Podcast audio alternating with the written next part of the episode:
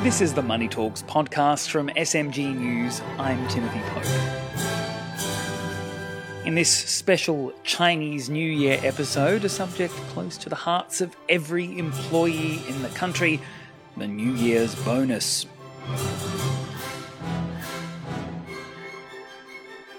I really love the Chinese New Year holiday. It's a time of great decorations, good cheer, red packets full of cash, and the annual bonus. Plus, we get seven days off to spend it.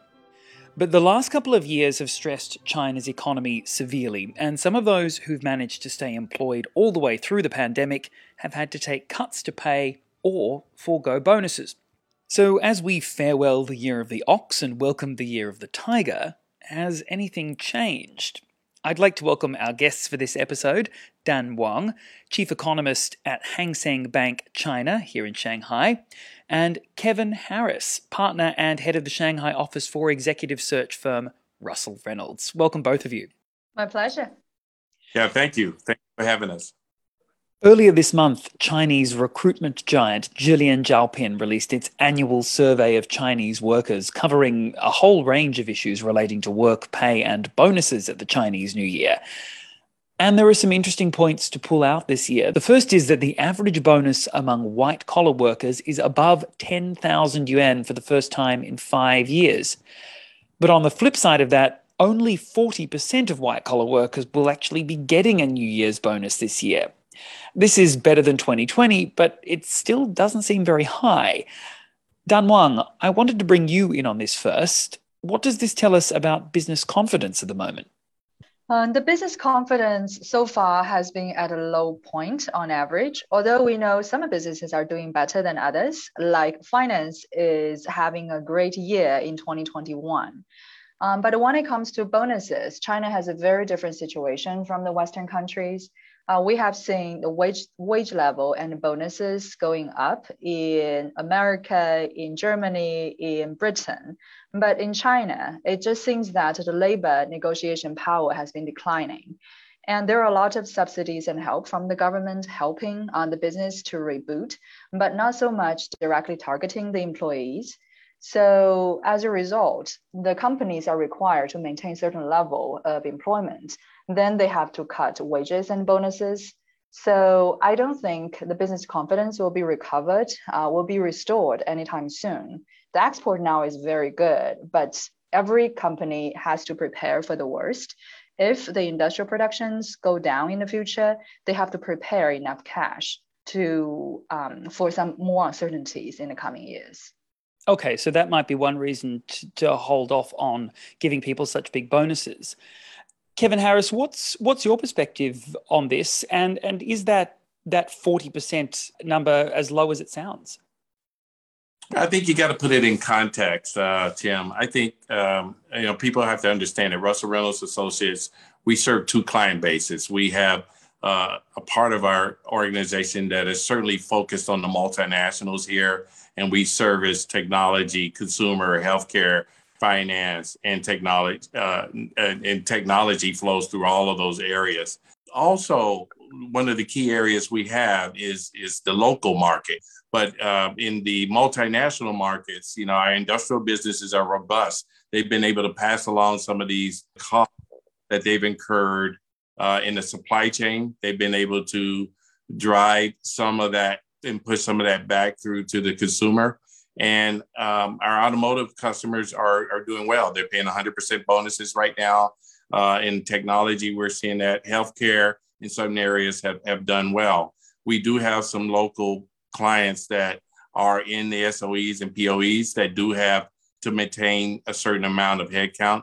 And that has been, you know, painful for them a little bit. And we have seen some pullback on bonuses and wages in those areas.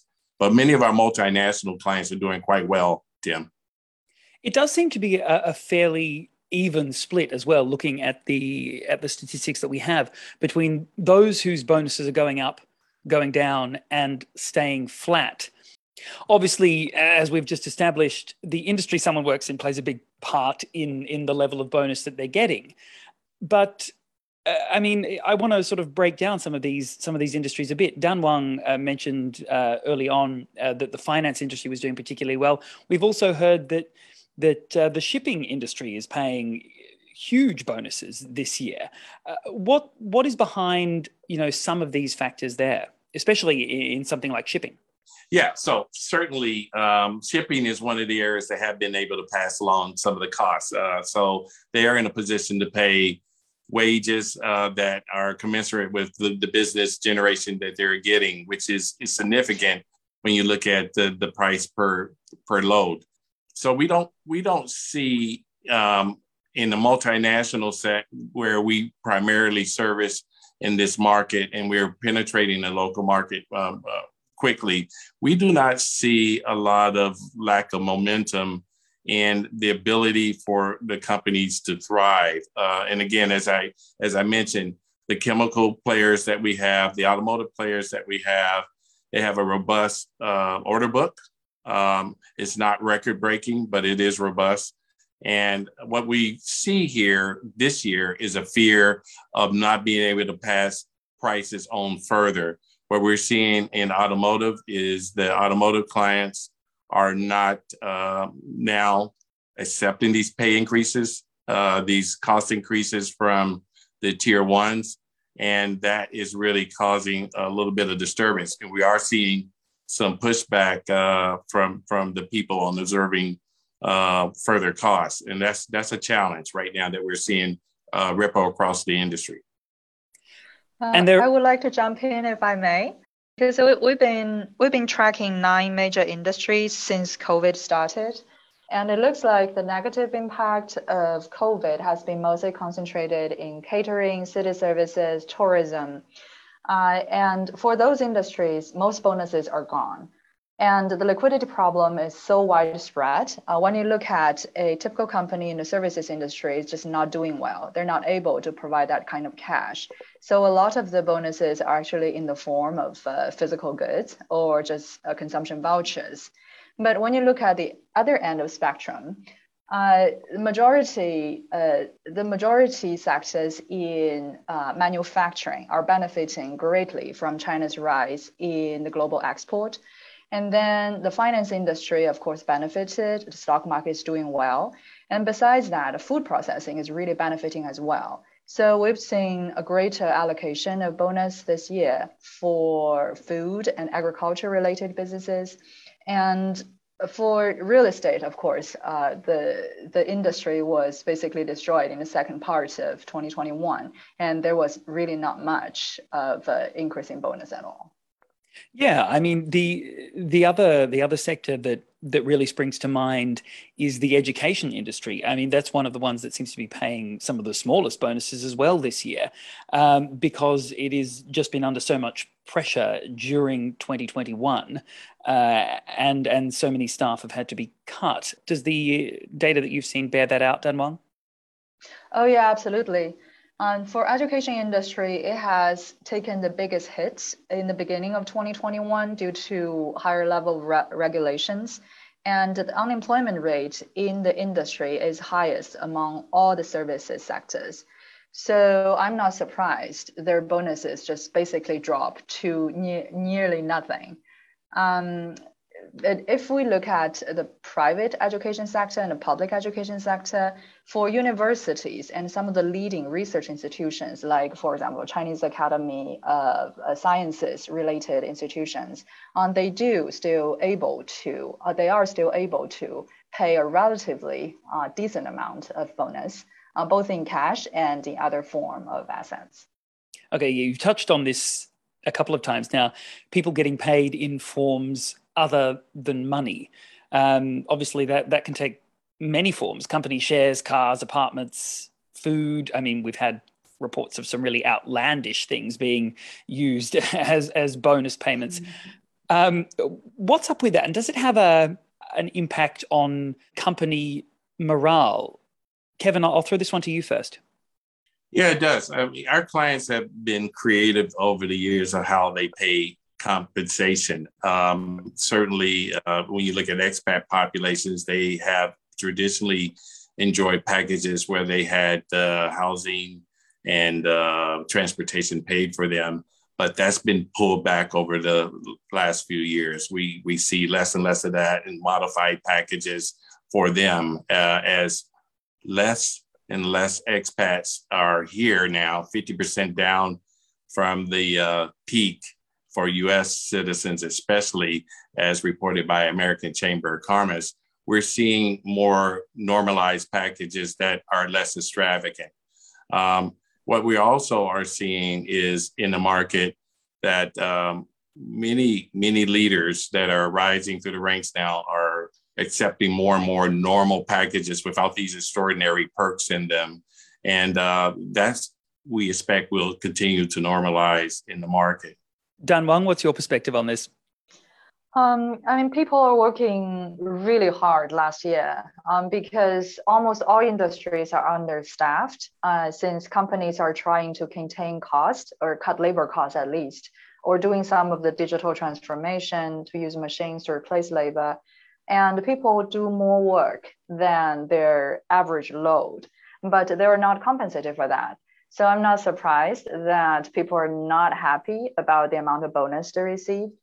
Uh, one silver lining to that is the tax that was going to be imposed on the bonus uh, this year was delayed or at least reduced by a significant amount. So it has alleviated some of the pressure. But I mean, personally, I have received a physical, uh, some of the physical compensations, like in terms of food um, and uh, uh, some of the uh, home home sport equipment. of course, I prefer cash, but those other things are nice too. yeah. I mean, I've got a parcel of food here at the office. Zhilian Zhaopin's survey does show that 50% of white collar workers are dissatisfied with their bonuses this year. I think you can't overstate uh, the benefit of uh, China extending some of the tax incentives that they have, uh, that a number of people have enjoyed in the market. Um, it's a, a, I think uh, it's another two years uh, extension of some of those benefits, and that is really going to help stabilize a lot of a lot of uh, people because uh, many people were looking for other opportunities to make up for that lost income from those subsidies that the government were providing. Mm. We're also seeing this year that the gender gap in bonuses is getting higher again. Uh, men, on average, getting 50% higher bonuses than women. Uh, that's a much bigger gap than we saw in 2020. Um, Dan Wang, I'll throw this to you first. Why might we be seeing um, the pandemic have a have a negative effect on on equality in that respect? Well, when economic crisis happen, usually it will exaggerate the current problems. And in China's context, men have always earning higher wages and bonuses than women. Uh, and it's not just because men usually dominate the top management level jobs, but they also have higher negotiation power when it comes to a wage contract, when it comes to retirement age. So we have seen a recent survey also done by uh, Zhilian Zhaopin that during the two-year pandemic period, there are there have been much higher percentage of women uh, choose to stay home as housewives or uh, just as a caretaker to the families, um, and they just simply uh, stop their career. And at workplace, I've also noticed that companies are adopting this strategy of advising um, older uh, women, mostly women, to retire earlier than, uh, uh, than the 55 years old uh, retirement age. So they will get proper, properly compensated, but still, uh, it is the kind of norm that companies usually follow to contain the cost but there's definitely a gender bias there. Kevin, is this something that uh, you've seen in some of the industries that you deal with? Uh, not only is it prevalent in uh, in the industries that we deal with here, but around the world. Um, we first had to fight the battle of diversity. You know, just getting an even population in place, and many companies still measure that, but it has to go much further than that we're talking about inclusion now, where people are treated the same, given the same opportunities. But the next step uh, that we're really working on is equity. How do you make sure that there's equitable treatment, equitable pay, and equitable opportunities for the right roles in an organization. And that can be measured. And that equity is being measured. We have a whole practice dedicated to this, our diversity practice, where equity is being the key KPI they're looking at for the success of their diversity organization. And this inequity in pay, inequity of opportunities becomes glaringly obvious when we go through these processes. Now, what happens is we have to put in processes all the way from a recruitment, all the way through how you evaluate people and how you can challenge the distribution of bonuses and incentives to keep these people in the organization as well as progress them that has become very important now. And that's one of the key things that we're working on at the board level, all the way down through the ranks. Well, uh, this pressure is quite real, and it's not only because of the gender issue. There, there's also ageism issue there, um, because as we notice that there's the 35 years old phenomena in China. Once you're above 35 years old, then getting a job is automatically harder. In uh, even public sector, like the recruitment for civil servants, usually the application, the applicant's age limit is set as 35, IT company 35, services company 35. So women are particularly in a disadvantaged position uh, when it comes to age, because above 35, it's almost guaranteed you will have a family or uh, some, some kind of child care that women has to take more responsibility because it's still deeply entrenched idea that women in China do more of the housework, although they probably also need to work uh, in their uh, in for their career. So um, the early retirement, on especially when it's combined with this age discrimination, it has become particular pressure for Chinese women. And it's a huge waste of uh, human resources. It's not just the bad for the pandemic recovery era, but I think it will have really negative consequences for China's long-term growth. Yeah, and, and that's a great point because, you know, when you look at the future, there's going to be less and less workforce uh, capacity uh, if the current trends continue. So everyone, men and women, need to be fully employed and fully leveraged. Um, how do we get from here to there? And, and, and are you seeing that in the market too, from an economic standpoint? Uh, that's a question for you, Danielle. Uh, I I'm not sure in the near future this can be resolved because simultaneously we have noticed this labor supply labor surplus um, for young workers. So last year there was supposed to be like what eight million fresh graduates, and a lot of tr- a lot of them chose to stay in school. And this year there's close to 10 million. So all those people rush into the labor market, and they're a lot cheaper than the 30 year old, certainly a lot cheaper than the 40 year old. So now the tendency for a company is to replace the top level management, which are usually in the age uh, group of 50 year old with the 40 year old and then 40 with 30. So uh, this, no doubt that people are complaining about uh, a rat race.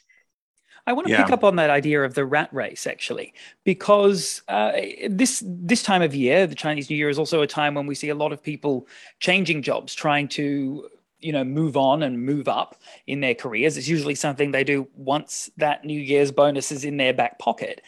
Are we going to be seeing the same sort of of drive uh, by you know people at all stages in their career to to change jobs this year? Dan wang is the is the economic situation is, is the level of business certainty strong enough uh, and is that drive there uh, it really depends on the industry and it depends on the city.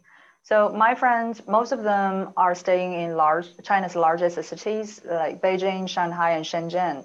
There were quite quite a number of them uh, having changed their jobs in the past two years, and the, the momentum is still quite strong. Uh, the industries they work in are usually services related, uh, either legal, um, intellectual property, or finance. So it just seems all those industries are booming after the pandemic. So they're not really afraid of changing jobs. But when it comes to my hometown relatives, they are so afraid of making any changes in their life at this point because the wages are either, uh, if they're not delayed, then they're certainly reduced to a certain extent, and um, they have to pay mortgages. So I think that's the biggest constraint for a lot of those uh, middle class people living in uh, mid-sized or small cities. Uh, they can't afford to really pursue their dreams or just uh, grab opportunity during the pandemic. Uh, they just have to keep stability. Kevin Harris, uh, what's what's your take on this? Well, we're starting to see a phenomenon of where even some of the mid career leaders are considering their work life balance and uh, staying in cities where in the past they will jump to a lower tier city for a job that will further their career.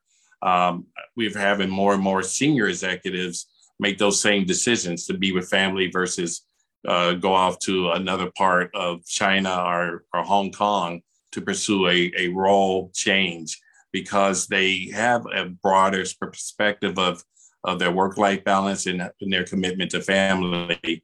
And what that tells us is that you know companies need to do more to um, really understand the people that they're developing and recruiting in their organization to make sure that they have the programs and policies that that fit their needs. Uh, you can no longer just trust to have people do extraordinary things that may disrupt their family anymore. So I think this is good for China because we see this evolution of those type of perspectives. Um, and uh, I think in the future, you're going to have a lot of people make decisions at the senior level to forego a lot of opportunities just to be with their family. And that's a good thing. Is this a change that would have come about uh, so fast or at this time if it wasn't for the COVID 19 pandemic? That's another good question for us. I mean, COVID 19 has really taught a lot of people they can do business in different ways. Travel budgets are being dropped and, and probably won't be regained. Um, but what but what I am seeing with a number of our clients is that they're putting in policies that are family friendly now. They're, you know, three days at the office and two days at home. Um, and we're pushing in that direction as well because to retain talent, especially some of our younger talent, they stay with companies because of the culture, a positive culture, the benefits, and a balance that they can have where they're not working six days a week and uh, 10 to 12 hours a day. And many companies are waking up to that and trying to improve that environment that their uh, important employees work for, work in. I've noticed a similar trend because previously in many industries like IT or banking, it was unthinkable for the bank or those IT companies to give extra uh, annual leave days or sick leaves to their employees. But since COVID, it just seems that uh, in the beginning, people had to stay home or they have to take leave for COVID tests. So those unexpected situations need more flexibility in their work schedule. And once that that new change have started, it's really hard to roll back. So now people are getting more used to uh, be able to take some more days off or flexible working hours if they have some family emergencies. I, I think that is improvement for China's labor market. And I personally have no problem with that at all. But I just wanted to, uh, to, to bring it to bring it back finally to the to the idea uh, of the bonuses that we were talking about before. For those of us, you know, lucky enough to get one this year, most of the money seems to be destined for savings.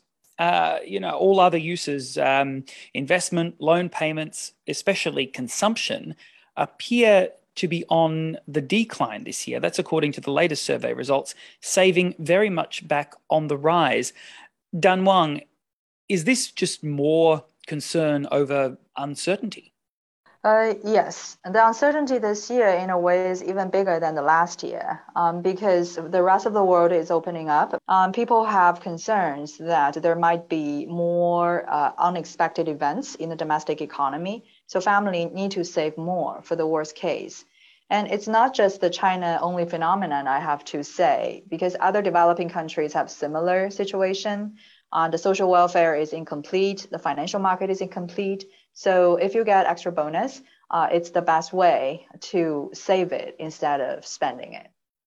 Kevin Harris, would you like to weigh in on this one? What What's your perspective on, on the uses of, of where people are, are putting the extra money if they're lucky enough to get it? Yeah, I mean, we're seeing a lot of people uh, want wanting companies to invest more in savings programs and things like that. I mean, the housing for for young couples is just uh, unattainable in some cases. Uh, we have people moving two hours outside the city coming to work every day. So companies have to flex their work hours to support those type of people, but savings programs they help put them in a position to have uh, the ability to have home ownership and put down roots are very important too. Fascinating insights. Thank you both so much for joining us. Dan Wang, Chief Economist at Hang Seng Bank China, and Kevin Harris from Russell Reynolds here in Shanghai. Thank you so much and have a very happy Chinese New Year. Thank, Thank you. you